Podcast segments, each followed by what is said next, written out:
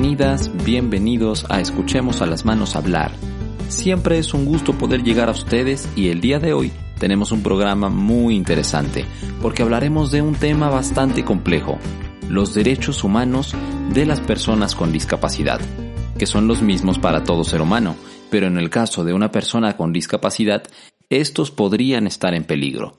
Por ejemplo, como lo hemos hablado en programas anteriores, es muy probable que su derecho a la no discriminación sea vulnerado alguna vez en su vida. O sobre la participación e inclusión plenas y efectivas en la sociedad, hemos hablado de que algunas personas con discapacidad pueden no ejercer su derecho al voto. Su familia les aísla impidiéndoles integrarse a la sociedad o suelen ir a diferentes escuelas, situación que va en contra de cualquier idea de inclusión la igualdad de oportunidades, su derecho a la movilidad y el respeto a su autonomía son otros ejemplos. Así que hoy tenemos a un invitado muy especial. Es un abogado con diplomados en derechos humanos y hablaremos con él sobre cómo y por qué los derechos humanos se vulneran, si existe una mayor incidencia de estos en personas con discapacidad y qué podemos hacer para proteger estos derechos inalienables e inherentes al ser humano. Pero antes, vamos a la cápsula que Rafael y Jesús nos han preparado para esta semana. Hola a todos y todas las personas que nos acompañan el día de hoy. Yo soy Jesús Pineda, locutor de Escuchar a las Manos Hablar.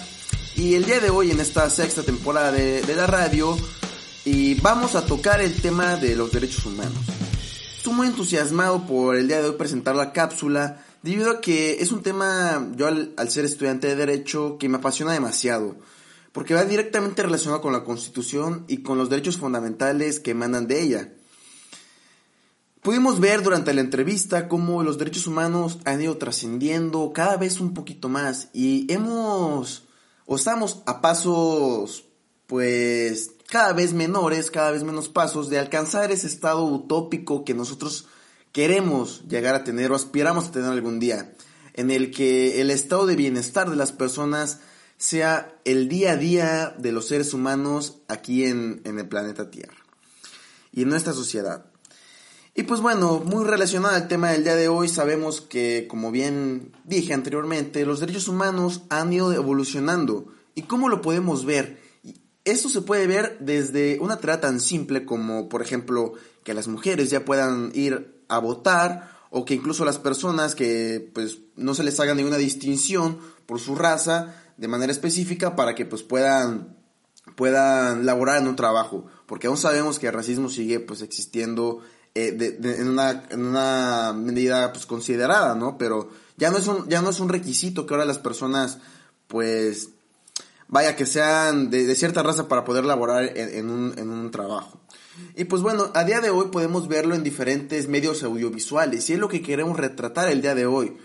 Porque el día de hoy vemos a, exponer los derechos humanos desde una perspectiva pues cinematográfica. Y esto quiere decir que vamos a recomendarles cinco películas a todas y todos pues, o sea, a todas y todas las personas que nos acompañan en este momento para que puedan verlas, analizar los derechos que emanan de ella y poderse dar y poder darse cuenta que los derechos humanos están cada vez más presentes en nuestra sociedad. La primera película que decidimos entre todos pues, los organizadores de, este su programa favorito fue la, fue la decisión más difícil, o como su nombre lo dice en inglés, My Sister's Keeper. Vamos a leer la sinopsis de cada una de estas películas y posteriormente vamos a darles una pequeña, un pequeño análisis acerca de pues, todos los derechos humanos que podemos ver en cada una de las películas. Y bueno, la, esta película de My Sister's Keeper pues trata de la lucha que enfrenta pues una familia en contra de una terrible enfermedad que padece una de sus hijas. Me parece que es la, sí, la, la, la primogénita. Entonces, esta, esta chica le detectaron leucemia pues a muy temprana edad y esto pues cambia totalmente la rutina de la familia del día a día. Entonces, esta familia pues intenta vivir con ello y vivir con esa situación. Sin embargo, se torna un poquito más difícil, un poquito más oscura la historia debido a que esta familia somete a su hija a, un, a una innumerable pues cantidad de procedimientos quirúrgicos para poder ella donarle órganos a su hermana y que pues seguir manteniéndola con vida un poquito más de tiempo. Lo que pues toca o juega un poquito con esta sobre las decisiones que tiene una persona sobre su propio cuerpo y hasta qué edad una niña puede llegar a, a tomar una propia decisión de manera consciente. Entonces, esta chica, para no, para no spoiler tanto, la hermanita, la que dona órganos, pues quiere emanciparse de la familia, de, bueno, de la, del control de sus padres, para pues ella, pues ya, ya no seguir sometiéndose a estos procedimientos quirúrgicos. Es una película padrísima que le recomiendo a, pues, muchísimas personas que estén interesadas en conocer un poquito más acerca de este mundo y de los derechos humanos. Pues como segunda opción vamos a poner una que pues, se me hizo muy curioso elegirla y es la película de bichos. Porque de seguro pues todos nosotros la vimos cuando éramos chicos. O pues si ustedes tienen hijos la, de seguro la, la, vieron se las pusieron un par de veces. Y tiene un trasfondo pues bastante bastante curioso y bastante interesante porque la sinopsis nos dice que pues cada verano hay un grupo de salvajes y holgazanes saltamontes que están liderados por Hopper que pues es, es, uno de ellos. Y ellos pues asedian contra una colonia de hormigas con el único fin de robarles toda su comida que pues ellos han ido recogiendo pues a lo largo de todo de toda la temporada. Y es interesante porque aquí se tocan derechos incluso hasta laborales de sobre sometimiento y sobre la relación que hay entre un entre un subordinado y una persona que y un patrón, por así decirlo, ¿no? Entonces es súper interesante porque juega con esta perspectiva de decir hasta qué punto una persona pues deja de... tiene libertad de, de elaborar un trabajo que ellos les parezcan y les plazca, porque las hormigas pues no, no cuentan con ningún ingreso pues favorable, la verdad, porque pues sabemos que los altamontes son súper abusivos con ellas. Entonces es súper interesante ver cómo esta perspectiva cambia a lo largo de los años y cómo cada vez que estamos más grandes podemos darnos cuenta de que estas estas películas tienen un poquito más o hablan un poquito más, un mensaje un poquito más allá. La tercera que voy a recomendar, pues creo que el, subtexto de la película es, enteramente de derechos humanos y es, una película muy buena, eh, ganadora de innumerable cantidad de premios y esta es la de dos años de esclavitud. la sinopsis nos dice que pues esta película narra la historia de Solomon Northup, que es un ciudadano estadounidense que se convierte en un esclavo después de haber sido secuestrado y comprado gracias a un traficante. Entonces, esta persona pues lucha por sobrevivir y por recuperar su vida en un mundo en donde prácticamente los derechos humanos son inexistentes, ¿no? Eh, entonces, este toca el punto de, yo creo que de los más importantes y más controversiales que han sido pues, a lo largo de toda la historia, y es cuando dejamos de ver como objeto a una persona. Sabemos que en el Imperio Romano, por más que nuestro derecho se base completa y enteramente en él, sabemos que los esclavos eran una moda muy común y muy recurrente en, ese momento de la historia. Entonces, y, la película hace este, esta como crítica a cómo como sociedad, pues a veces nos apartamos y no nos damos cuenta de lo que verdaderamente puede sufrir una persona, pues debido al racismo y a, y a la nula, pues de la nula práctica de los, de los derechos humanos. Creo que funciona como un claro ejemplo de, los derechos humanos, como un claro ejemplo de la violación a los derechos humanos, perdón, y pues que a todas las personas nos, serviría muchísimo poder pues adentrarnos en un poco de, esta historia. Ahora vamos a tocar un poco eh, un tema muy interesante que es acerca de la igualdad. Y con esta película que pues, para mí en lo personal me, me, movió y me conmovió mucho, que se llama, que se llama Dallas Boyers Club, o el Club de los Desahuciados, me parece en, español.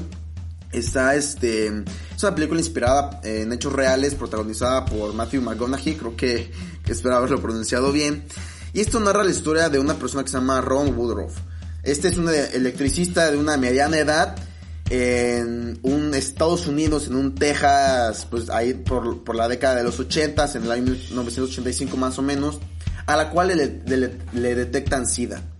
Para ese entonces tenemos que darnos cuenta y estar muy conscientes de que el SIDA era una, una enfermedad eh, pues sumamente controversial porque pensaban que solamente las personas homosexuales la padecían. Entonces juega con esto y como esta persona, esta persona Ron Woodruff era, una, era completamente misógino, completamente racista, discriminador y, y homofóbico. Y como al él sufrir la discriminación que las personas como él le hacen, cómo, se va, cómo va empatizando con esas personas, incluso se hace muy amigo de una, de una persona pues transexual, transgénero y, y me parece una película hermosa porque pues al final esta persona logra aprender como de una, de una manera un tanto irónica pues y, y un poco cruel cómo es la discriminación verdadera en Estados Unidos. Y es muy, es muy interesante porque creo que de igual manera en, Estados Unidos, en esas épocas y creo que en, también todo el mundo, el tema de la igualdad era pues, sumamente pues, invisibilizado, ¿no? Entonces, como una, una enfermedad que es tan común hoy en día y tan controlada como lo es el VIH, pues e, en, ese momento tenían tantos como prejuicios, como si estuviéramos hace, no sé, 300 años, entonces, y pues no tiene mucho tiempo. Es una película grandiosa, padrísima, creo que le hizo ganar el Oscar a, Matthew McConaughey, pero la verdad es buenísima y, se la recomendamos muchísimo, muchísimo aquí por parte de la radio. Y ya para finalizar, la última película, pues creo que está muy ad hoc con, con las épocas en las que vivimos, porque pues ya se viene la cuarta entrega y pues es la de Matrix. Y pues, a, ver, para pues como recopilar un poquito, creo que pues muy pocas personas son las que no han visto Matrix, este gran, como, esa gran figura de la ciencia ficción. Y pues plantea en un futuro postapocalíptico, que pues después de una guerra casi todos los seres humanos fueron esclavizados por máquinas y por, por inteligencias artificiales. Estos pues mantienen sus mentes conectadas a una realidad virtual llamada la Matrix, que es como si vivieran en nuestro mundo ahorita como es un mundo contemporáneo, pero en un mundo completamente ficticio, para tratar de jugar con sus mentes. Y esta película tiene un subtexto padrísimo que a mí me gusta muchísimo, que es esta, juega con esa parte de libre albedrío y también de libertad, un poco de expresión, un poco de, de libertad de actuar, libre desarrollo de personalidad que todo emana directamente de los derechos fundamentales. Esta es una película clásica, o sea, para todos los amantes de la ciencia ficción. Y se la recomendamos muchísimo porque tiene mucho que ver con el tema del día de hoy y es enteramente y súper digerible. Es una película buenísima. Pues bueno, me despido. Esta fue la cápsula del día de hoy. Espero que estas cinco películas muevan un poco, pues, o jueguen un poco con sus emociones. La verdad son películas buenísimas y que aquí en la radio con mucho cariño, mucho entusiasmo se las recomendamos. Y pues nos vemos en la próxima entrega. Yo soy Jesús Pineda y muchísimas gracias por haber estado atento a estas, haber estado atentos y atentas a esta cápsula. Buenas tardes.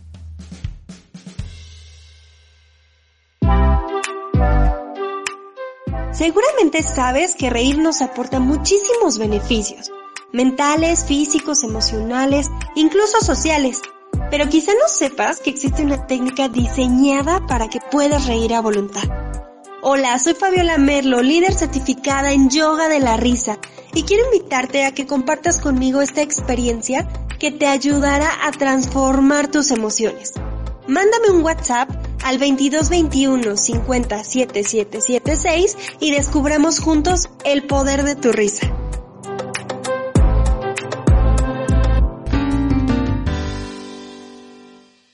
Pues muchas gracias, estamos de vuelta en el programa.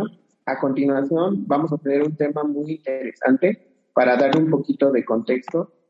Eh, me gustaría hablar un poquito de los derechos humanos y las personas con discapacidad.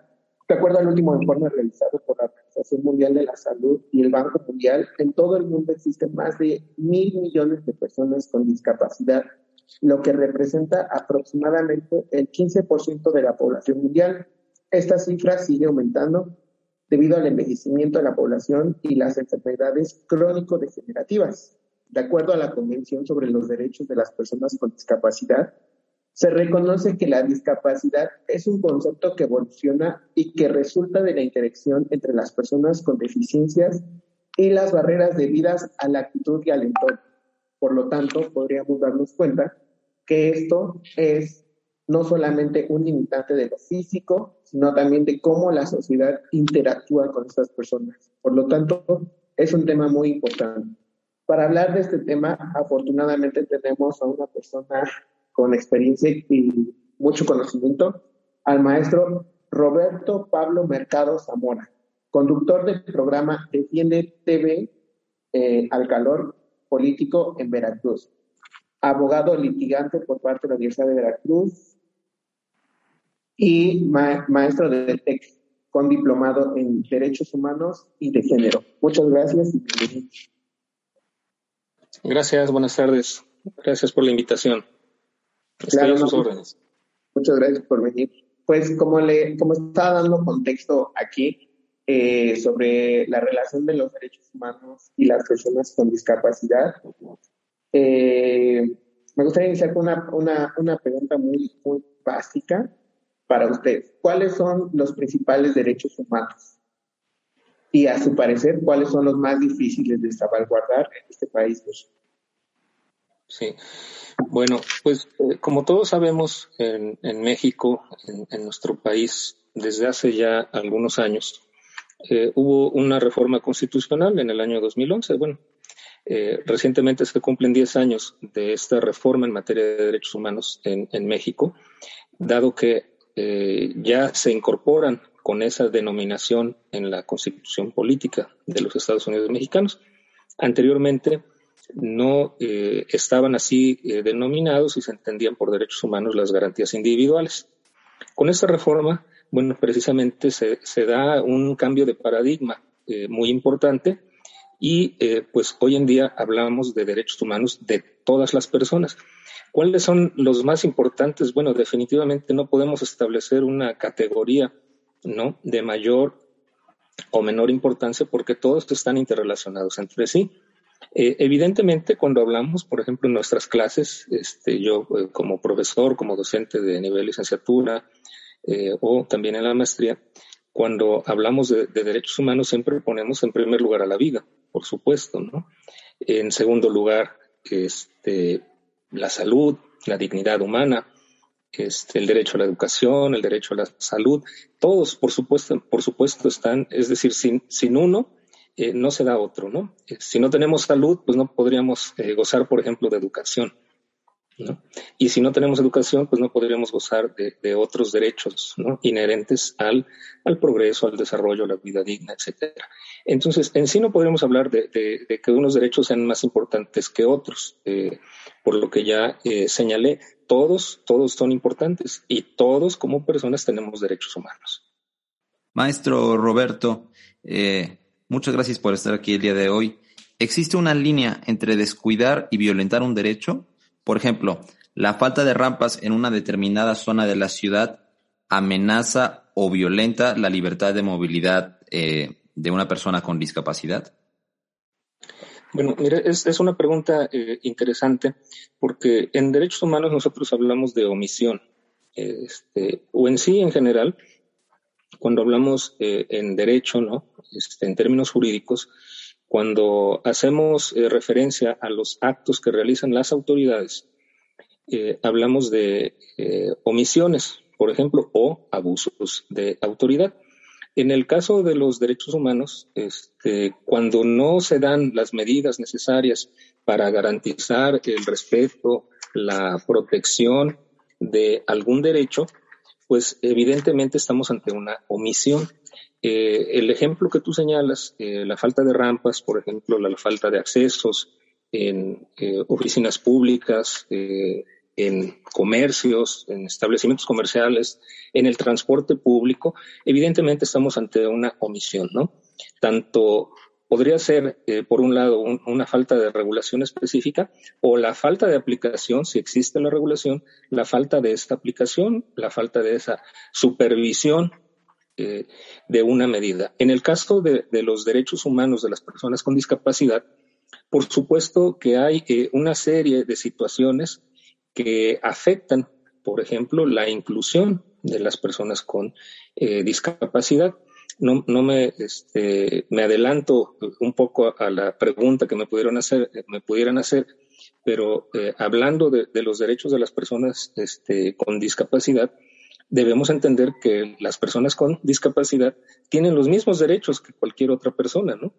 El derecho a la vida, el derecho a la salud, el derecho a la educación, pero precisamente por esa condición de discapacidad, eh, puede ser que se requiera una protección especial para que tengan un acceso pleno eh, a los derechos eh, en los que pudieran estar en una cierta situación de desventaja o incluso discriminación con relación a otras personas, ¿no? Muchas gracias, maestro Roberto. Disculpe, aquí hay un tema muy importante que estamos observando porque como dije, como dije en el preámbulo, hay una relación muy estrecha entre lo que realmente es la discapacidad física y la relación y el, y el entorno con el cual lo percibe la sociedad. Mi pregunta sería, ¿qué tan importante es para la inclusión? Porque ese es el camino que se busca en este programa. ¿Qué tan importante es para la inclusión la aceptación y no solo la aceptación, sino el reconocimiento de estos derechos para personas discapacitadas? ¿Qué tan vital es para la sociedad para que dejemos de verlos tan limitados, de cierta manera? Sí, por supuesto, ¿no? E, es importantísimo.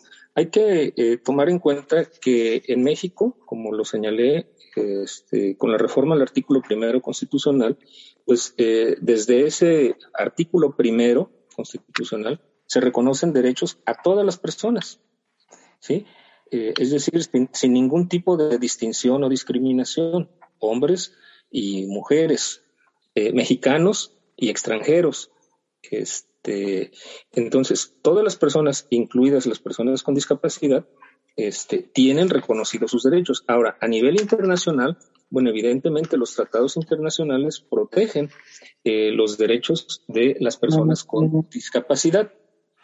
Entonces, en ese sentido, eh, sí existen eh, ya este, disposiciones normativas que eh, de alguna forma contemplan o regulan estos derechos. Ahora, ¿qué es lo que nos hace falta como, por un lado, las autoridades, por otro lado, la sociedad? ¿no? Evidentemente conocerlos, evidentemente ponerlos en práctica. México es, lamentablemente, es una sociedad donde existe mucha discriminación. Existe mucha discriminación con razón del color de piel, por ejemplo. Existe mucha discriminación para los pueblos originarios, para los pueblos y comunidades originarias. Existe mucha eh, discriminación para eh, ciertas personas eh, por su forma de vestir, por ejemplo. Y existe una serie de estereotipos, por ejemplo, cuando hablamos de personas con discapacidad, existen una serie de estereotipos que de alguna manera nos limitan o nos impiden eh, reconocer que las personas con discapacidad tienen derechos iguales que todos, ¿no?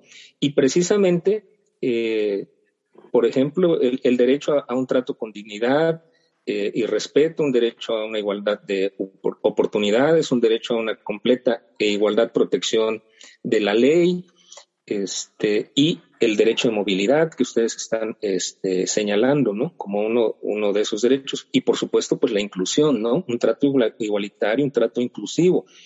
Eh, es decir, de nada me sirve que exista la, regulación si no este, se realizan eh, las medidas, este, si no se llevan a cabo las medidas este, pertinentes para poder este, lograr eh, esa inclusión que tanto deseamos, ¿no? Eh, por ejemplo, el artículo tercero establece el derecho a la educación para todas las personas en igualdad de condiciones. Pero resulta que eh, seguimos hablando, por ejemplo, de educación especial para niños con capacidades especiales. y pareciera que no, no, en algunas situaciones, en algunos aspectos, las mismas instituciones, hablando, por ejemplo, de las escuelas, ya sean públicas o privadas, o hablando este, de eh, las autoridades, pareciera que no acabamos de entender esa parte, ¿no? De cómo poder hacer accesible esos derechos a todas las personas, ¿no? Eh, a las personas con una discapacidad visual, a las eh, personas con una discapacidad auditiva, a las personas con una discapacidad física, por ejemplo, quienes se mueven en, en, silla de ruedas, etcétera, ¿no? Entonces, eh, no, es, no es una cuestión de normas o de falta de normatividad, porque incluso, como les decía, hay una convención eh, sobre los derechos de las personas con discapacidad. Y hay un protocolo para su implementación. Desde eh, el año 2008 México este, reconoce esta convención, este tratado internacional. El detalle es implementarlo, ¿no? Ponerlo en práctica como sociedad, no solo el gobierno, ¿eh? este, fíjense bien, no solo el gobierno, porque muchas veces decimos es que el gobierno, el Estado, eh, la sociedad en general, ¿no? Las empresas, por ejemplo, los, los eh, establecimientos comerciales, como lo señalé, este, hay muchas acciones por, por realizar. Este, definitivamente eh, se requiere liderazgo para ello y se requiere el reconocimiento de, estas eh, omisiones que están presentes en nuestra sociedad. Maestro, en, ese contexto que usted menciona sobre, bueno, en un contexto de, un país que suele discriminar y ante estas omisiones, las omisiones de estos derechos, ¿quién puede protegerlos y qué acciones se pueden tomar? Bueno, eh, excelente eh, pregunta, ¿no? Este, ¿Quién puede eh, protegerlos desde el punto de vista de la autoridad? ¿De un organismo? Sí. Bueno, definitivamente, pues tenemos por un lado la Comisión Nacional de los Derechos Humanos, y las comisiones estatales eh, de los derechos humanos. ¿no? Por otro lado, a nivel eh, gubernamental, existe algo que se llama el Consejo Nacional para el Desarrollo y la Inclusión de las Personas con Discapacidad, que eh, pues tendría las facultades de implementar las políticas públicas para que en México tanto autoridades gubernamentales este, como eh, sociedad en general, pues eh, implementen estas políticas públicas que favorezcan eh, las condiciones este, de trato digno, de igualdad, ¿no? de inclusión en nuestra sociedad. Este, sin embargo, pues hay, hay muchas, como se dice, ¿no? coloquialmente, hay muchas áreas de oportunidad, hay muchas cuestiones por implementar y defender este, definitivamente serían eh, las comisiones estatales eh, de derechos humanos, la Comisión Nacional de Derechos Humanos y evidentemente también los organismos de la sociedad civil. Hoy en día eh, existen un buen número de organismos de la sociedad civil conocidas como ONGs que trabajan con todo tipo de causas, una de ellas este, las personas con discapacidad, los periodistas, las mujeres, este, los pueblos indígenas y eh, ellos realizan eh, acciones eh, de representación este, y, defensa de personas en situación de vulnerabilidad, como pudiera ser las personas con discapacidad. Muchas gracias, señor profesor Roberto. Una pregunta muy importante. Fíjense que el tema pasado tocamos igual en una entrevista un tema interesante sobre las personas discapacitadas y cómo su, su reflejo en algunos spots publicitarios y cómo lo manejan de que son personas solamente que pueden ser admiradas porque sobrellevan el, el obstáculo de ser personas discapacitadas, también es una forma de racismo porque solo se enfocan en eso. Una pregunta, el, el, el que estas personas tengan ciertos eh, derechos especiales. Yo, yo estoy consciente de mi respuesta, pero me gustaría que una persona que, que, está más enterada como usted me respondiera esto. ¿Puede ser visto de alguna forma eh, como, como este como algún beneficio extra, algún tipo de racismo que estas personas reciban algún tipo de consideraciones especiales o de verdad es necesario que estas personas se les enfoque y se les reafirmen sus derechos especiales. No, por supuesto que sí, es sí son necesarias este, acciones, eh, políticas eh, públicas, medidas este, para eh, poder lograr ¿no? que se respeten, que se protejan, que se garanticen este, y que se promuevan este, los derechos humanos de las personas con discapacidad. Este, por ejemplo, ¿no? Por un lado, yo, yo había señalado ya la erradicación de estereotipos, ¿no? Eh, algo que tú acabas eh, de señalar, ¿no? Eh, en México, y bueno, yo creo que en muchos países en un inicio se tenía una visión asistencialista de las personas con discapacidad. Es decir, hay que ayudarle porque eh, pobre eh, es este, una persona con discapacidad, ¿no? Hoy en día esa, esa visión ha quedado completamente atrás, completamente superada. Evidentemente hay personas eh, con discapacidad que requieren, ¿no? De, de un apoyo, de una asistencia, pero hay otras que lo que requieren es que se garantice su acceso, por ejemplo, al trabajo, ¿no?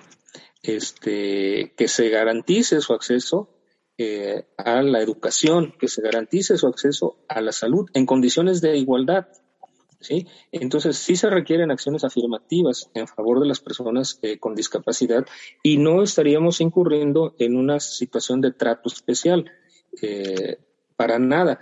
Más bien, estaríamos realizando acciones concretas, transversales, para, con un enfoque basado en la discapacidad, para precisamente hacer accesibles eh, esos derechos a, esa, a esas personas con discapacidad. Eh, el enfoque de la discapacidad precisamente lo debemos ver eh, como un enfoque transversal, en primer lugar de no discriminación, pero también este, a través de la realización de medidas, de políticas que permitan la accesibilidad de las personas con discapacidad a ciertos derechos, los ajustes razonables en eh, algunas eh, cuestiones eh, o algunos derechos muy particulares, la erradicación de los estereotipos que ya señalé y el reconocimiento de la capacidad jurídica de las personas, porque recuerden también que existen en la ley todavía algunas cuestiones que limitan la capacidad jurídica de las personas con discapacidad.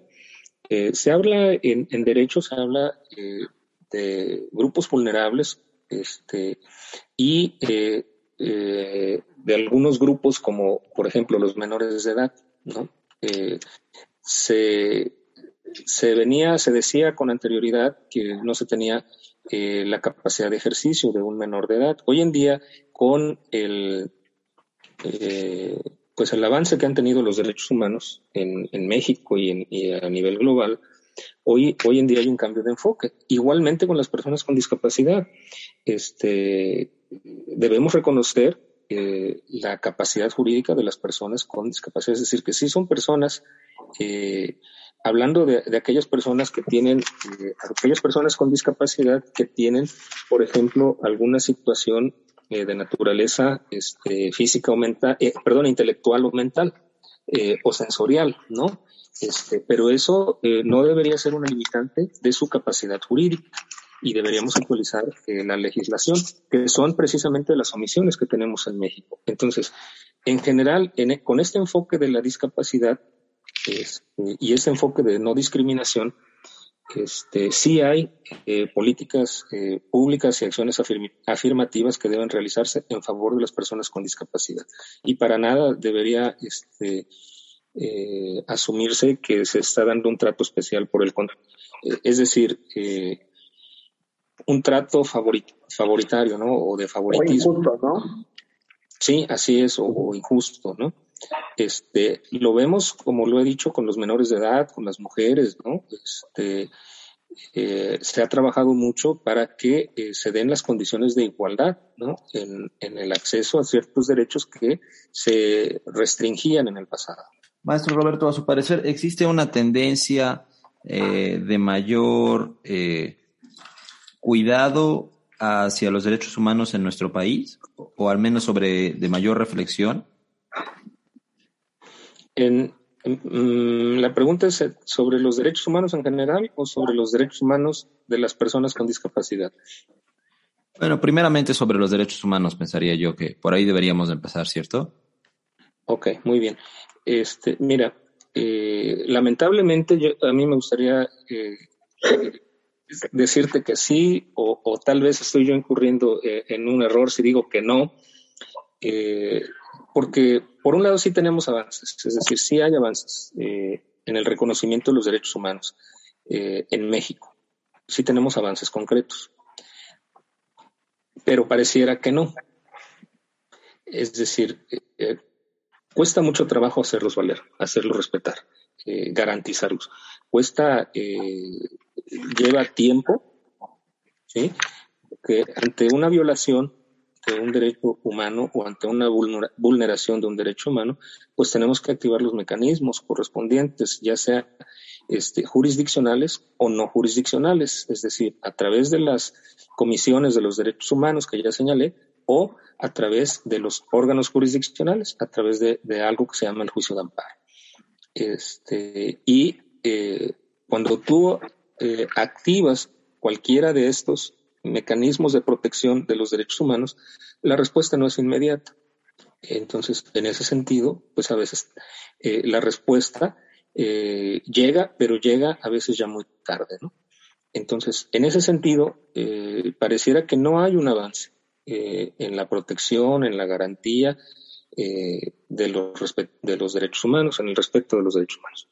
Este, con relación a los derechos humanos de las personas con discapacidad, yo sí veo un retroceso. Precisamente hoy yo estaba checando la página oficial del Consejo Nacional para el Desarrollo y la Inclusión de las Personas con Discapacidad y eh, no veo eh, acciones que estén realizando eh, a raíz del cambio de gobierno, del nuevo gobierno federal. Y por lo que pude investigar en, en el Internet, también me doy cuenta que piensan eh, eliminar el Consejo Nacional para el Desarrollo y la inclusión de las personas con discapacidad y piensan incluir esta parte a una secretaría del Gabinete Federal, que es la Secretaría del Bienestar. En ese sentido, eso sí representa un retroceso eh, para los derechos de las personas con eh, discapacidad, que además, por compromiso internacional que tiene el Estado mexicano al haber eh, eh, reconocido la Convención sobre los Derechos de las Personas con Discapacidad, eh, está obligado a contar con un instituto, este, con un organismo precisamente que vele por los derechos de las personas con discapacidad. Y si se está contemplando su desaparición este, en este gobierno federal, entonces sí considero que estamos ante un retroceso. Muchas gracias. Eh, pues ahora eh, siento que hemos tenido una conversación muy interesante sobre los derechos humanos. Solo restaría que para finalizar algún mensaje que quiera mandar al auditorio con respecto a esta relación.